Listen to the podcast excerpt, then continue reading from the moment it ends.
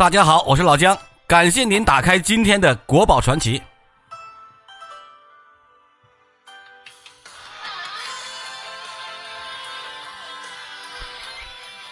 一直以来啊，人们认为明十三陵只考古挖掘了定陵，其实不是这样的。被打开的还有崇祯皇帝的私陵，只不过呢，前者是被考古发掘，后者呢就是土匪盗墓了。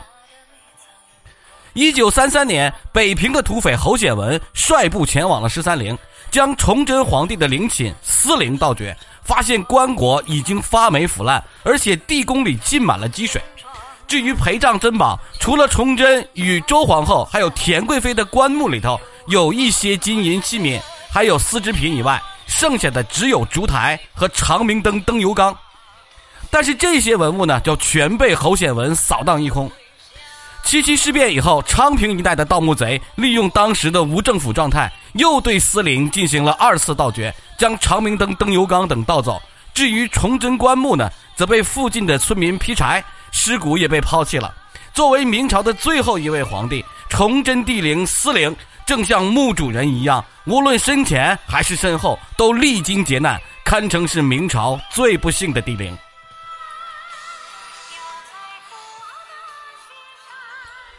我们从明史上可以得知，哈，一六四四年，也就是农历三月十九号的时候，李自成占领了北京。彼时的紫禁城外早就已经大火四起。最后呢，在太监王承恩的陪同下，三十四岁的崇祯登上了景山，在一棵老歪脖子树老歪脖子树上哈自缢身亡了。临死的时候，崇祯留下了遗书，遗书里面写道：“是朕死无面不见祖宗于地下，任贼分裂朕师，误伤百姓一人。”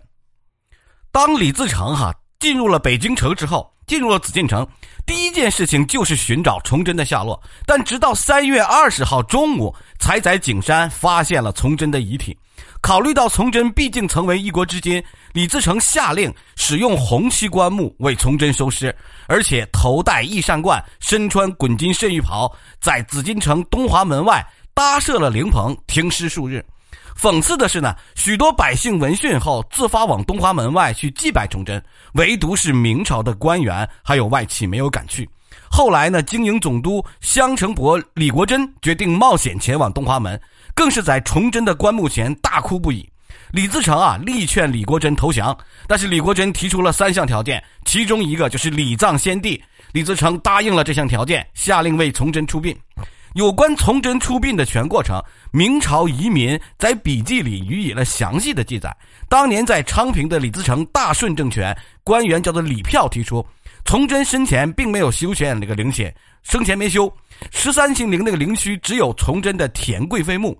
经过与昌平州吏叫做什么赵一贵，还有礼部主事许作梅等人的商议，大顺政权最终定下把崇祯帝后葬于田贵妃墓。但是经费需要自己解决。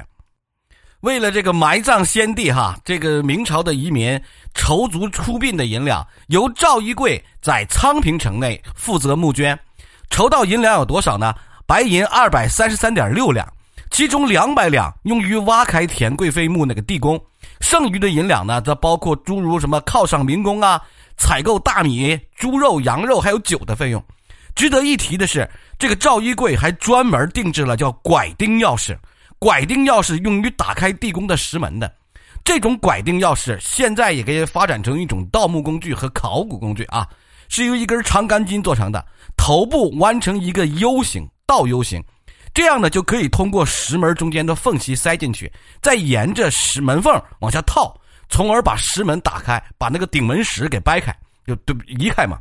五十年代发掘定陵的时候，考古人员就通过阅读赵一贵这一段记载，仿制了拐钉钥匙，因此成功的打开了定陵地宫的大门，就是把它的顶门石给顶开嘛，锅开嘛。当田贵妃的墓地宫被打开以后，大家发现呢，里面为三间殿宇结构，中间悬挂着两盏长明灯，而贵妃生前穿的衣服还有佩戴的饰物，都已经在大红木箱子里内，不过当时已经进水了，而且水特别深。在清理完地宫之后，崇祯的棺木放置在棺床正中的位置，左侧是周皇后的棺木，右侧是田贵妃的棺木，这就算是草草的结束了这场葬礼。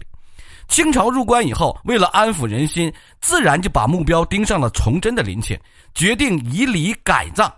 根据《清实录》的记载，一六四五年，清廷先把地宫挖开，重新放置了一些好东西，放置了一些陪葬品，而陵园的建筑由享亭、配殿、啊碑亭、明楼、宝城组成的，